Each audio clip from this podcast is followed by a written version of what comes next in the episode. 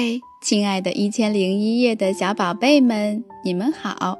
我是洛洛妈妈，在喜马拉雅搜索“洛洛妈妈读书讲故事”就可以找到我哟。今天，洛洛妈妈带来了一个好听的小故事，名字叫做《会唱歌的月亮》。傍晚，小象背着画家出外写生回来。发现门前大树旁的草地上冒出了一个雪白的大蘑菇。这株大蘑菇是一位老魔法师种下的。小象即兴在大蘑菇的圆盘上画了一栋房子。他想，这房子能在大蘑菇圆盘上长出来多好呀！第二天清晨，小象来到大蘑菇前。只见他画的房子果真从蘑菇的大圆盘上长了出来，小象又惊又喜。他特地去河边，用长鼻子吸足水，将水浇在了大蘑菇身上。只见大蘑菇蹭蹭蹭蹭地长高，圆盘上的房子也在变大。大蘑菇长啊长。到傍晚的时候，已经长得跟大树一样高了。那房子也变得跟他住的房子一样大了。小象乐得嘴巴都合不上了。他扛来长长的梯子，爬到大蘑菇圆盘上。小象来到蘑菇房前，轻轻地推开门。刚进屋，屋子里便传出来一声吼。你是谁？小象怔了一下，说：“我，我，我是小象呀。”哦，谢谢你，小象。灰喜鹊大婶带着几个孩子，一下子将小象围了起来。灰喜鹊大婶告诉小象，它的巢已经失修好些日子了，风一吹就摇摇晃晃的。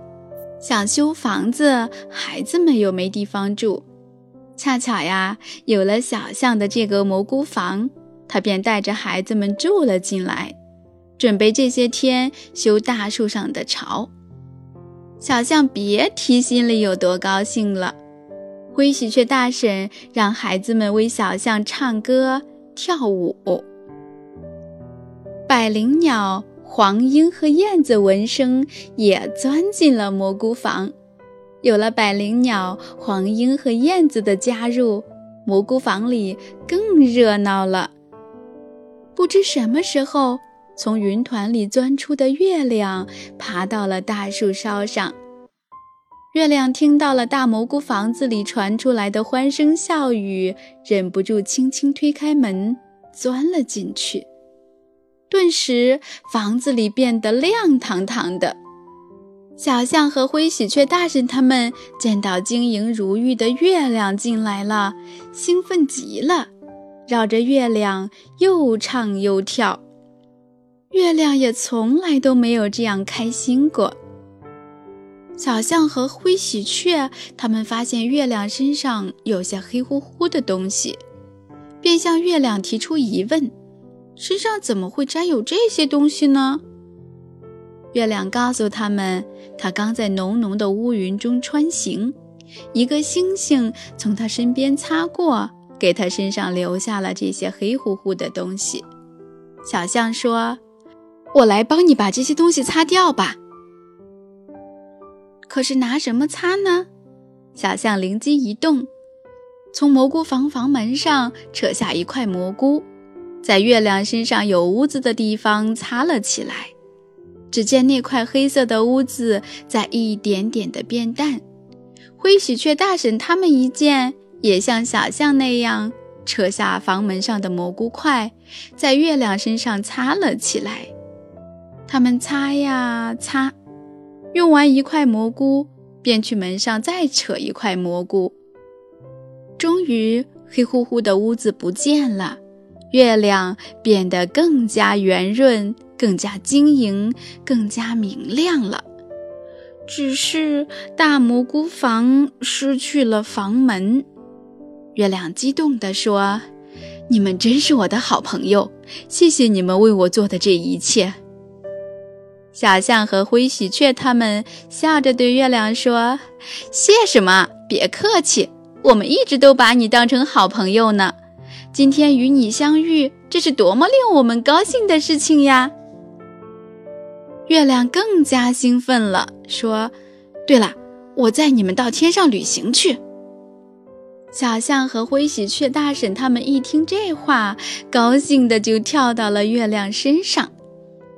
月亮载着他们摇摇晃晃的出了蘑菇房，像船儿一样在茫茫的夜空上行走起来。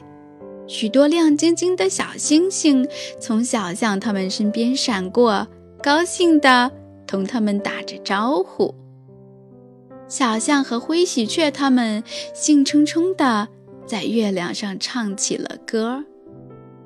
那天夜晚，地球上的许多居民都听到了月亮上传来的歌声，他们都高兴地说：“嗯，真没想到月亮也会唱歌呢。”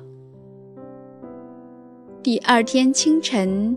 月亮将小象和灰喜鹊他们又送回到了蘑菇房。